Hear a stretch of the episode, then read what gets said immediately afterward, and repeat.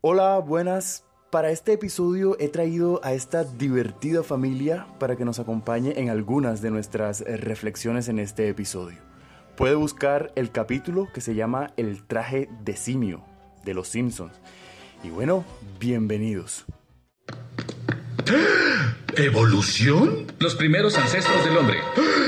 Registros fósiles indiscutibles. Bayo y Sex. Disculpe, ¿cómo pueden presentar una exhibición sobre el origen del hombre y no hay ni una mención de la Biblia? Oh, sí la hay. El mito de la creación.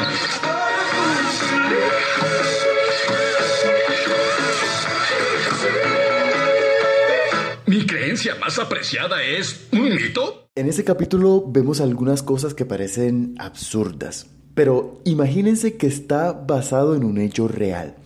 Sucede que en el 2004 un grupo de padres de una escuela en la ciudad de Denver, en el estado de Pensilvania, Estados Unidos, exigieron que se enseñara el argumento del diseño inteligente como teoría alterna a la evolución de Darwin. Y aunque no lo crean, la cosa llegó hasta los tribunales. Queremos que enseñen teorías alternas a la evolución de Darwin. ¿Se refiere a la evolución de la Mark? No, me refiero a la de Adán y Eva. Ah, ¿y si digo que no? Creo que arrendó su auto con los hermanos cristianos. No, era una tarifa muy baja. Niños, desde hoy presentaremos una teoría alterna sobre el origen del hombre. Creacionismo, pero eso no es ciencia. Lo es ahora. ¿Las no son lágrimas de Dios? Desde luego.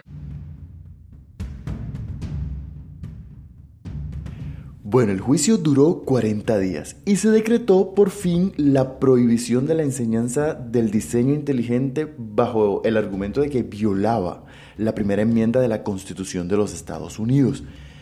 En esa primera enmienda se prohíbe eh, toda ley que vaya a favor de una sola religión, pues la idea es mantener la libertad de culto. Junta. Quiero presentar una cuestión. Muy debí apresurarme. Días la teoría no científica del creacionismo fue introducida junto con la evolución en las escuelas públicas de Springfield. Honestamente, nuestros libros de texto tienen la misma edad que la Biblia. La vida en nuestros 38 estados. La evolución y el creacionismo no pueden coexistir, amigos. Es hora de volver a enseñar una sola verdad. La hermana del hijo de Homero tiene razón. Yo creo en la evolución. Niños, la ciudad ha hablado. En adelante solo enseñaremos una teoría, el creacionismo. Pero, ¿y qué es eso del diseño inteligente? Resulta que el diseño inteligente es un argumento que defiende la idea de que se pueden encontrar caminos científicos para hallar la presencia de un diseño en el universo o en la naturaleza. Un diseño implica pues un diseñador, ¿sí? alguien que, que haya elaborado ese diseño. Ese diseñador, en otras palabras, es Dios. Es decir, querían demostrar la existencia de Dios, como haría alguien en la Edad Media. Esta polémica vuelve al debate eh, entre eh, esa relación entre la fe y la razón, entre la religión y la ciencia. Mi pregunta es, ¿puede enseñarse ese argumento como alternativa a la explicación del origen de todo? ¿Qué cree usted?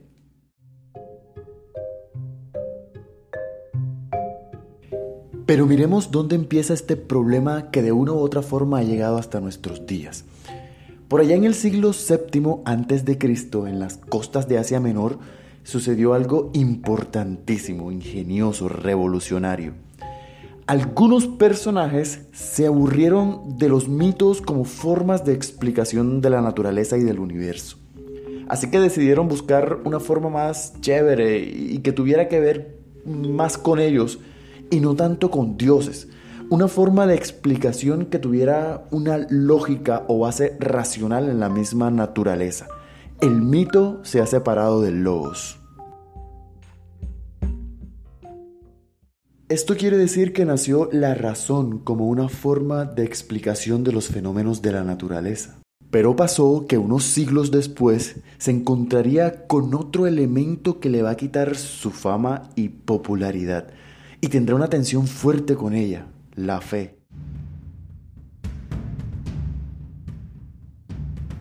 ¿Cómo pasó esto? Bueno, para contarlo hay que ir hasta el tiempo del imperio más poderoso e influyente que ha existido, Roma. Sucede que cuando los romanos conquistan Grecia, toman de ellos la filosofía y sus dioses. Cabe decir que los romanos no fueron muy intelectuales, ni muy académicos. Fueron más que todo guerreros, constructores, estrategas. Pero el pensamiento se lo toman de los griegos. Dentro del imperio hay una religión que, a diferencia de todo el resto del mundo, creen en un solo Dios, los judíos. De allí saldrá el cristianismo como una secta herética, pues reconocen a Jesús como el Mesías, que precisamente los judíos estaban esperando, pero que no les dio la gana de reconocerlo. Y bueno, ya conocen las historias de las persecuciones hacia los cristianos por parte de los romanos. Eso hasta que un día un emperador vio en el cristianismo la posibilidad de dar unidad al imperio, que ya estaba como que entrando en decadencia. Constantino y después Teodosio vieron que el mensaje cristiano podía ser útil para unir a un conjunto de personas desarraigadas con idiomas y costumbres distintas. El cristianismo caía bien pues su mensaje daba esperanza y además era para todas las clases sociales. El cuento es que ya instalado el cristianismo como religión oficial y con muchos seguidores, se crearán entonces instituciones para difundir las nuevas normas de fe y compromiso con el nuevo Dios. Una vez cae el imperio romano, el cristianismo permanece y se fortalece. Surgen unos personajes expertos en reconocer la naturaleza de Dios, los teólogos. Estos se encargarían de estudiar cómo se relacionaba ese nuevo Dios con los hombres, cuáles son los dogmas morales que se desprendían de sus enseñanzas y demás cosas. El conocimiento y la filosofía se encerró en los conventos, pues como la cosa estaba como maluca por las invasiones y los enemigos al acecho, era más productivo aprender de la espada y la guerra que leer textos clásicos de Platón o Aristóteles. Los filósofos en este momento se enfrentaron entonces a un dilema. Sucede que adoptaron la manera de argumentar y los conceptos propios de los filósofos griegos, y esto implicaba pues el uso de la razón y de la lógica, pero también debían cumplir con el mandato cristiano de aceptar la revelación divina a través de la fe. Entonces, ¿qué camino elegir? ¿La fe o la razón? Y como no querían renunciar a ninguna de las dos, su problema estuvo entonces en tratar de conciliarlas. Y ustedes me preguntarán, bueno, pero ¿y por qué los griegos no tuvieron ese conflicto con sus mitos y relatos? Pues sucede que para los griegos esos relatos eran formas de explicación que no necesariamente se debían creer literalmente. Eran útiles para comprender una situación o fenómeno. En cambio, con el cristianismo la cosa es a otro precio. Las verdades reveladas por el texto sagrado debían ser tomadas tal cual. Entonces, dejemos la historia a un lado y entremos de lleno a la filosofía. ¿Qué ocurre, Lisa? Nos obligan a aprender la teoría de la creación en la escuela. Hoy tuvimos examen y todas las respuestas eran Dios lo hizo. Bueno, creo que conviene tomar ambas ideas en consideración. Tal vez se pueda aprender de las dos. Pero son incompatibles, mamá. Lisa, muchas veces dos cosas incompatibles pueden ser ciertas. Mi hijo es travieso, pero es un niño muy especial. Y tu padre dice que está trabajando, pero está afuera saltando sobre un trampolín. Mamá, elegir entre ciencia y creencia.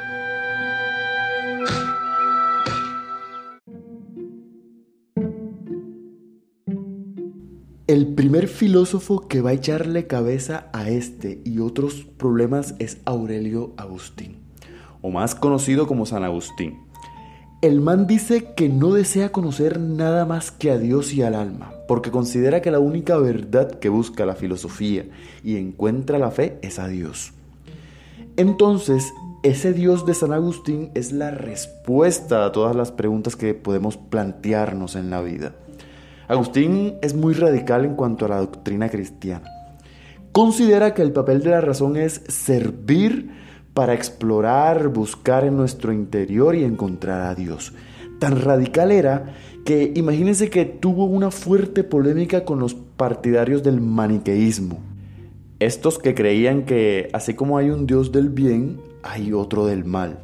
O el maniqueísmo cristiano que miran el mal como algo activo sobre lo que Dios debe eh, batallar constantemente. Esto para Agustín era, mejor dicho, inconcebible, el absurdo más grande, porque es que esas ideas reducían la grandeza de Dios, quien no puede tener verdaderos adversarios. De ahí eh, infería que todo lo que existe es bueno porque lo ha creado Dios. El mal es solo una pérdida de realidad de las cosas, es decir, cuando empiezan a corromperse, a dañarse, son malas a nuestro juicio. Una manzana podrida es mala, como alimento para nosotros porque ya se, ha dañado, se se ha corrompido. Lo único verdaderamente malo es el pecado, la desobediencia a Dios. Y aquí Agustín también es bien fuerte. Para él no había salvación por méritos ni obras, como el cuento que nos echan hoy, sino por la redención de Cristo y las generosidades divinas. De lo contrario, nada. Pero habría que preguntarle a Agustín ¿Para qué Dios seguía creando humanos para enviarlos al infierno? Pero dejamos a Agustín a un lado y vamos a hablar un poco de el mayor fruto para la doctrina cristiana, Tomás de Aquino, de quien la iglesia ha tomado y mantiene muchas de sus enseñanzas hoy en día. Aquino decía, hey hombre, no tiene por qué haber problema con la fe y la razón. Lo único que hay que tener en cuenta es cierta jerarquía la fe está por encima, arriba es la dueña y señora y la razón debe servirle, es su criada. En otras palabras, la filosofía debía estar al servicio de la teología. ¿Cómo la ve? Este señor la supo jugar. Lo que hizo fue adaptar las teorías de Aristóteles a los principios cristianos, para que sirvieran de justificación al dogma que se estaba construyendo. Es famoso, por ejemplo, por sus cinco pruebas de la existencia de Dios. Es decir, que a través de un proceso lógico trata de dar pruebas racionales de su existencia, porque la fe ya lo revelaba como algo verdadero. Entonces miremos cuáles son esas cinco pruebas.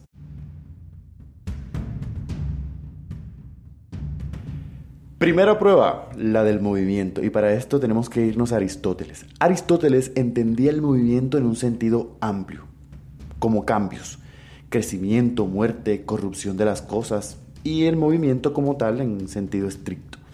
Todo lo que se mueve debe ser movido por otro que también es movido por otro, y así hasta el infinito. Pero esto no tiene sentido, por lo tanto debe haber algo una especie de motor que no sea movido por nada, pero que mueva todo lo demás. Este motor inmóvil iniciaría el movimiento, pero a la vez él no es movido por nada, es autónomo. Esta argumentación la va a tomar Tomás de Aquino y le va a dar, digamos, personificación a ese motor, Dios. La segunda prueba es la de la causa eficiente. Todo tiene una causa. Una cosa es causada por otra que a la vez tiene otro ser como causa, que a la vez tiene otro ser como causa, pero esto tampoco puede sostenerse hasta el infinito. ¿Cuál es la causa primera de todo? Debe haber una causa eficiente primera que a la vez no sea causada por nada, Dios. Seguimos con la tercera, la existencia. Todo lo que existe recibe su existencia de algo más necesario. Yo existo de manera contingente, o sea, pude no haber existido, pero mi existencia debe estar sustentada en una existencia necesaria que determina si existo o no. O sea, adivinen quién, Dios. Para hacerme entender un poquito más, hablar de que Dios tiene una existencia necesaria es afirmar que su existencia es en sí y por sí misma. Su existencia no depende de la voluntad o de la libertad de algún otro ser. Dios no está sujeto a existir o no existir, existe necesariamente. Y nosotros sí tenemos una existencia contingente porque pudimos o no pudimos haber existido. La cuarta prueba es la de la perfección. Resulta que en la naturaleza existen seres más o menos perfectos. Si nosotros tenemos la idea de perfección es porque existe o tiene que existir un ser absolutamente perfecto para poder medir la perfección relativa de los demás seres. La quinta prueba afirma que todo en el universo está ordenado, encaja perfectamente. Entonces de allí se sigue que debe haber una inteligencia que lo haya ordenado así. Y esta quinta prueba es, nos, digamos, nos devuelve al inicio porque es la que defienden los del diseño inteligente. Ellos defienden a partir, o la defienden a partir de una metodología que le llaman la inferencia del diseño. Hay tantas coincidencias que son poco probables que puedan atribuirse al azar. Algo inteligente debió disponerlo de esa forma.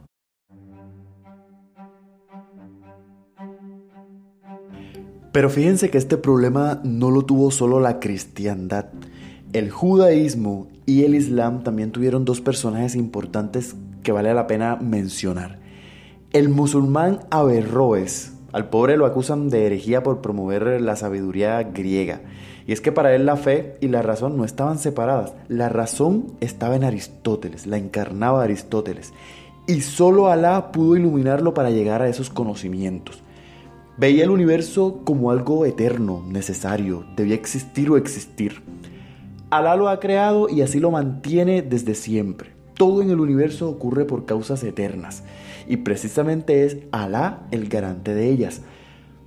Por otro lado está Maimónides, un judío que cree que el universo es contingente. Pudo no haber existido, incluso podía haber sido de otro modo.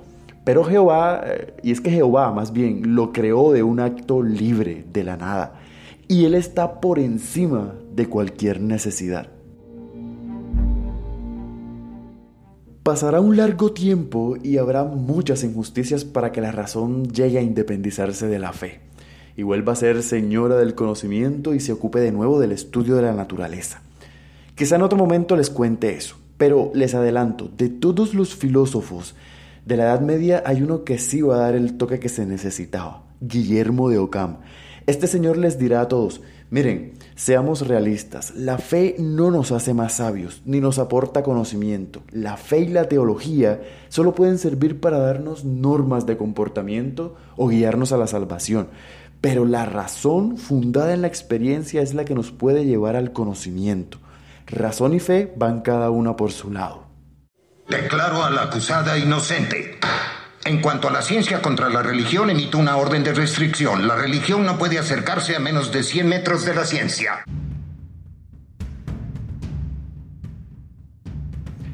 Les pregunto, ¿qué creen ustedes? Si llegó a este punto del audio, muchas gracias por escuchar y comparta a quien crea le pueda interesar. Chao, chao.